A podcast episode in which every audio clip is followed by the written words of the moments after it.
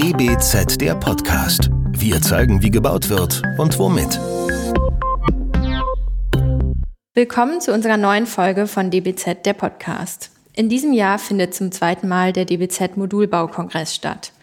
Aufgrund der hohen Anforderungen, die an das Bauen heute und in Zukunft gestellt werden, sowie der sich ständig wechselnden Rahmenbedingungen, sehen wir im Bauen mit vorgefertigten Elementen und Modulen sicher kein Allheilmittel, aber ein großes Potenzial, das Bauen schneller und planbarer zu machen. Damit solche Projekte in der Architektenschaft und bei den BauherrInnen die nötige Akzeptanz finden, ist es jedoch unumgänglich, mit einer hohen Gestaltungsqualität ins Rennen zu gehen und gemeinsam die bestmögliche Lösung für eine Bauaufgabe zu finden. Ein Büro, das uns diesbezüglich überzeugt hat, ist Holzer Kobler Architekturen. Andrea Zickert war Referentin auf unserem letzten Modulbaukongress und hat neben ihrer Spezialisierung im Bereich Denkmalpflege und Bauen im Bestand vor allem auch Erfahrungen im Wohnungsbau, konventionell, vorgefertigt oder modular. Darüber sprechen wir mit ihr und freuen uns heute im Berliner Büro von Holzer Kobler zu Gast zu sein. Vom DBZ-Team sind diesmal Ina Löfsmann und Katja Reich mit dabei. Hallo, Frau Zickert. Hallo Frau Zickert, schön, Hallo. dass wir da sein dürfen. Hallo, vielen Dank auch, dass Sie uns eingeladen haben. Dann fange ich direkt mal an mit der ersten Frage. Ähm, wie sind Sie denn das erste Mal mit dem Thema Modulbau in Berührung gekommen? Ähm, ja, das war tatsächlich bei unserem Projekt Frankie und Johnny in Berlin-Treptow.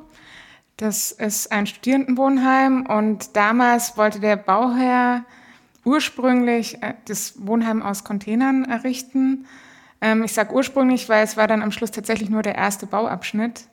Äh, wir haben dann nach dem ersten Bauabschnitt festgestellt, dass diese Vorstellung, dass man das für 1000 Euro pro Quadratmeter errichtet, konnten wir leider nicht einhalten. Und dann ähm, war es so, dass der Bauherr erstmal Stopp machen wollte. Wir haben ihm dann aber vorgeschlagen, dass man das ganze ja vielleicht nochmal probieren könnte in Modulbauweise, dass wir da Kosten sparen können.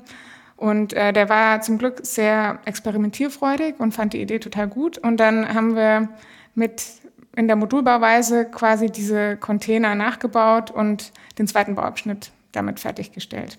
Genau, was, also vielleicht gerade äh, im Vergleich zu dieser Containerbauweise, was fasziniert Sie denn an den Modulen und wo sehen Sie vielleicht auch ein bisschen die Möglichkeiten und Grenzen dieser Bauweise?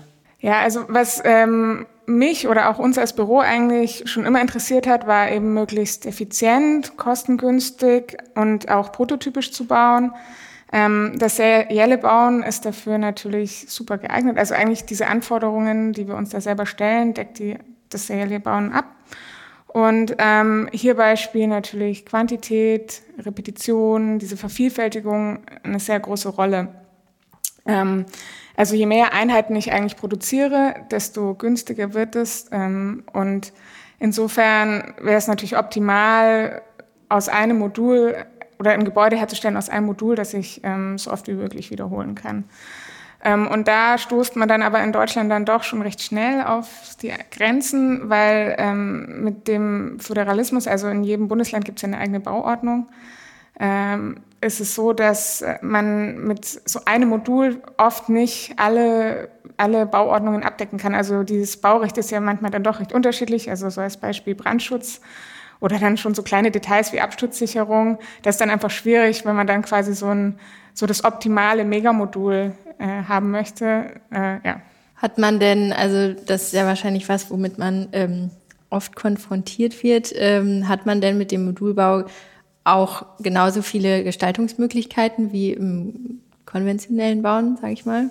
Ja, das würde ich jetzt schon mal behaupten. Ähm, also das, das eigentliche Thema beim Modulbau ist ja, ähm, dass, dass man quasi Planung und die Fertigung schon von Anfang an ähm, ja, parallel laufen lässt. Also es ist ja so eine Art integrale Planung.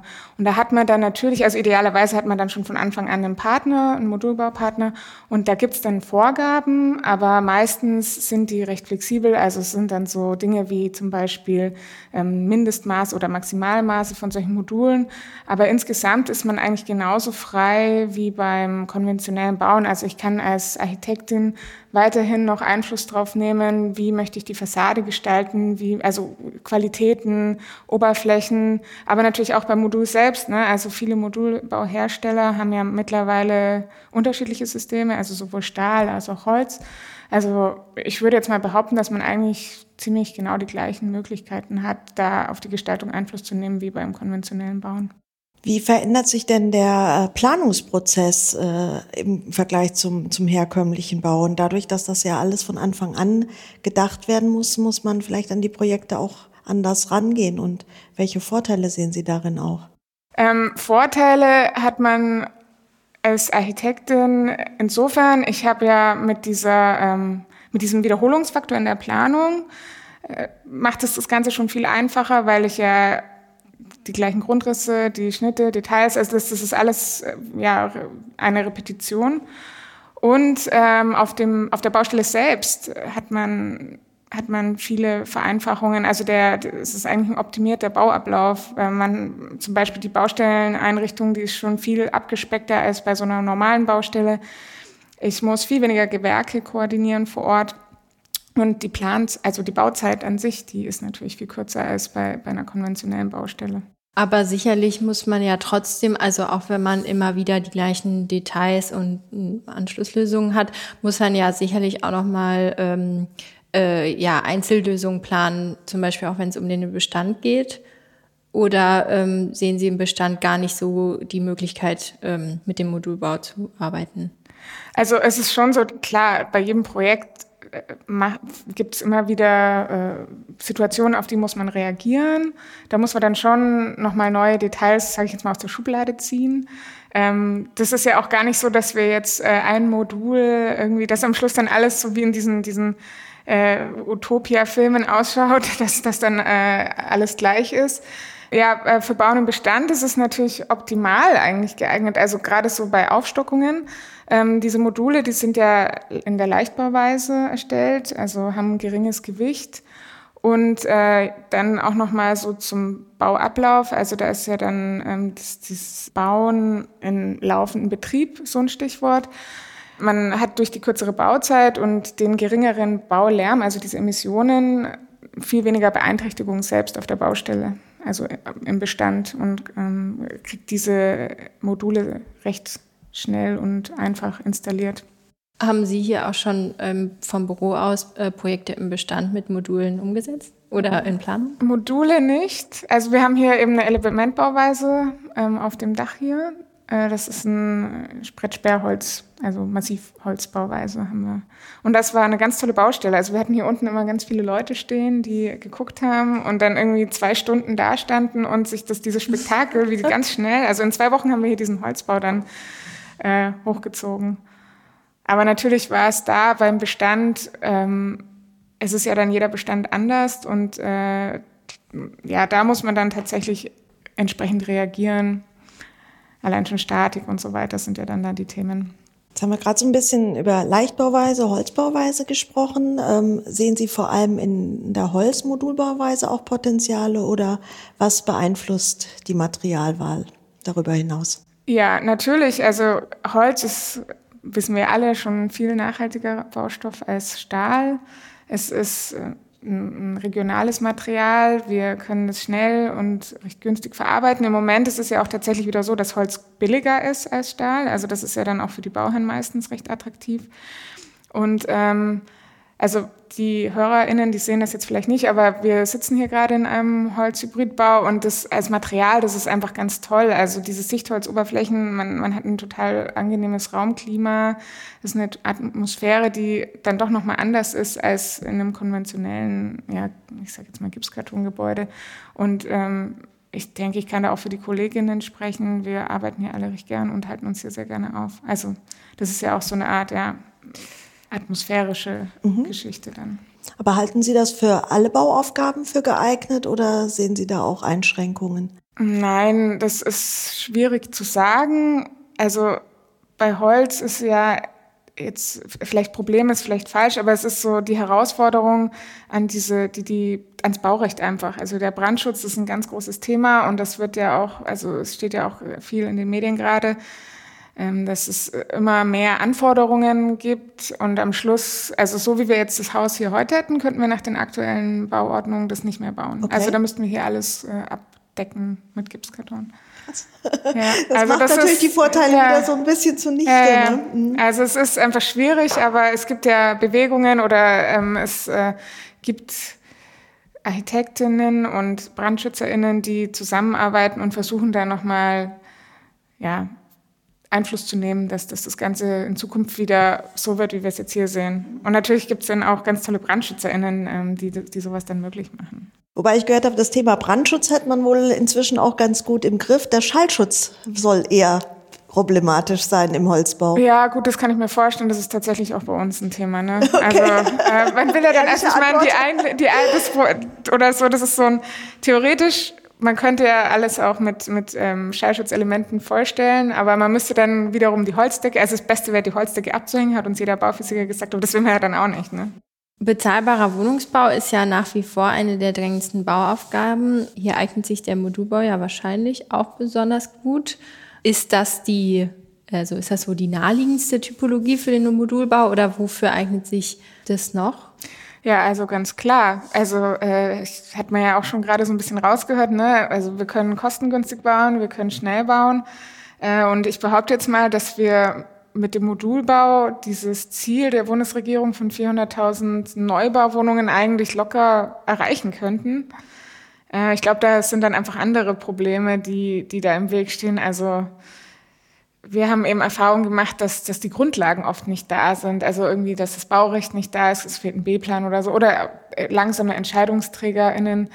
Ähm, da hapert es dann eher an, an anderen Stellen. Aber grundsätzlich würde ich behaupten, wäre das die, die optimale Art, um, um hier diese 400.000 oder dieses Ziel zu erreichen. Und äh, für welche Nutzung ähm, oder Typologien eignet sich denn Modulbau noch gut?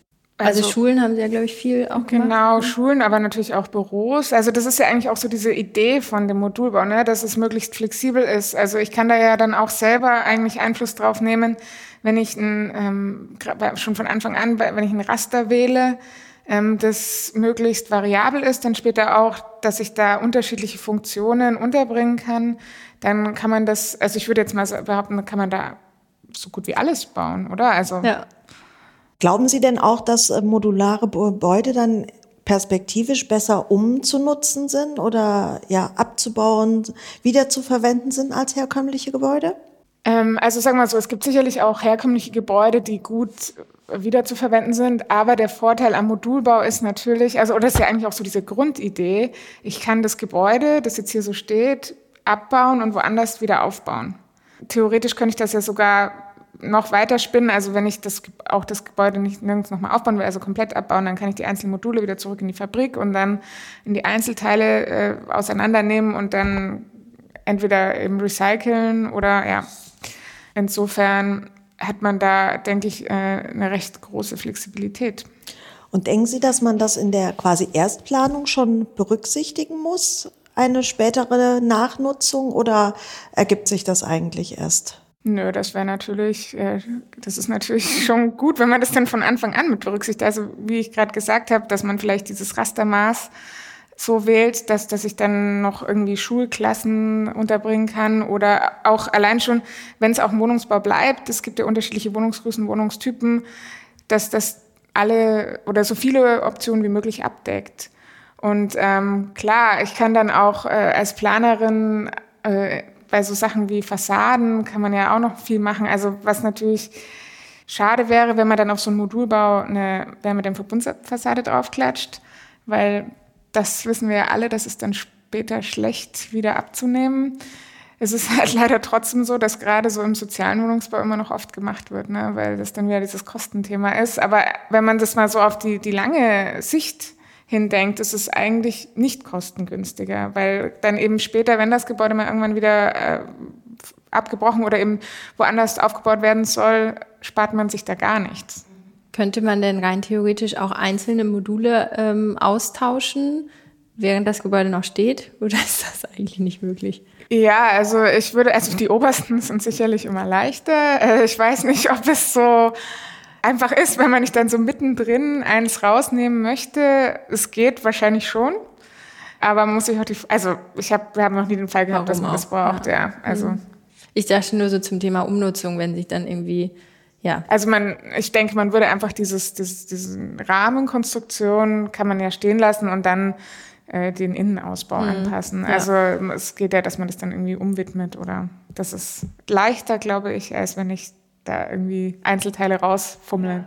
Ja, vielleicht zum Abschluss haben Sie aktuelle Projekte, die spannend sind, von denen Sie uns erzählen können? Ja, äh, wir haben tatsächlich gerade zwei sehr interessante Projekte. Zum einen haben wir hier in Berlin in Reinickendorf ein recht großes Wohnungsbauprojekt. Da ähm, bauen wir für die BIMA ähm, insgesamt elf Wohngebäude. Das sind knapp 25.000 Quadratmeter mit 183 Wohneinheiten. Ähm, da ist unser Projektpartner Alho. Da haben wir jetzt gerade den Bauantrag äh, gestellt und hoffen, dass es jetzt schnell geht, dass wir dann da loslegen können. Also ich freue mich auch schon total auf die Baustelle, weil das ist ja dann auch wieder so ein Spektakel. Ähm, und dann haben wir noch so ein anderes, das ist jetzt eher so ein Projektchen, also es ist ein Studienauftrag. Das, den haben wir im Rahmen mit diesem ersten Projekt äh, mit Alho äh, angefangen. Und zwar ist es wie so eine Art, wir, wir entwickeln so eine Art Musterkatalog für Modulbau im Wohnungsbau. Das Ziel ist es, dass man quasi später so eine Art Supermodul hat, ähm, dass man dann ja wie so von der Stange kaufen kann. Und dabei ist wichtig ist natürlich dass dieser gestalterische Anspruch. Ne? Also äh, das äh, sieht man ja dann auch oft, dass manche Modulbauten sind dann doch recht simpel, aber wir möchten halt hochwertige Qualität mit einem gewissen Anspruch schaffen. Und da sind wir auch gerade in Abstimmung mit Alho und äh, wir hoffen auch, dass wir da ein paar Mockups dann zukünftig mal bauen können und eventuell, dass wir auch ein Grundstück finden, wo man das dann mal so zusammenschachteln kann. So eine Art äh, Fertighaus? Im, für den Geschosswohnungsbau oder? Ja, also diese Fertigmodule. Ja. Also die ich dann mhm. quasi aus so einem Katalog äh, wählen kann und die dann zusammensetzen. Ja. Ah ja, interessant. Also das ist äh, ja vielleicht für die Bauherren dann recht einfach macht. Mhm, ja. Also so diese Tiny Houses in groß gedacht ja. eigentlich. Jetzt kommt Alu ja aus dem klassischen Stahlmodulbau. Jetzt auf der Bau haben Sie erstmal hier auch Ihr Holz-Stahl-Hybrid-Modul vorgestellt. Nutzen Sie das dafür schon oder wird das ein klassischer Stahlbau werden? Das so weit sind wir da noch gar nicht. Aber okay. es wäre natürlich, äh, also von uns, wir, wir würden das bevorzugen. Ne? Mhm. Ja, das fand Aber ich eigentlich ganz spannend. Im Moment sind wir eher gerade noch so in dieser äh, Gestaltungsphase, also wie die Fassaden dann später ausschauen, weil das finde ich ist so eines der schwierigen Themen, wenn das so repetitiv ist, dass es dann nicht langweilig wird. Mhm. Also das ist eigentlich so eine recht große Herausforderung, aber da haben wir jetzt tatsächlich auch schon ein paar tolle Vorschläge gemacht und ja, wir sind gespannt, was, wie Alho das dann finden. Okay, da sind wir aber auch gespannt. Bleiben wir dran. Ja, dann sagen wir ganz herzlichen Dank für Ihren kleinen Einblick in das Thema Modulbau. Wenn ihr mehr zu dem Thema erfahren wollt, besucht uns doch gerne am 12. und 13. Juni auf dem Kongress in Dortmund oder ladet euch zum Thema die bereits erschienenen Sonderhefte auf dbz.de herunter. Ja, vielen Dank. Vielen Dank. Vielen Dank, danke, tschüss. Ciao. Tschüss. Das war DBZ der Podcast. Wir zeigen, wie gebaut wird und womit. Entwickelt wird der Podcast von der gesamten DBZ-Redaktion. Wenn ihr unsere Arbeit unterstützen möchtet, könnt ihr das am besten, indem ihr das DBZ-Magazin abonniert oder dem Podcast fünf Sterne verleiht. Der DBZ-Podcast wird von unserem Tonmeister Lynn Meisenberg abgemischt. Mehr Informationen auch hierzu auf dbz.de.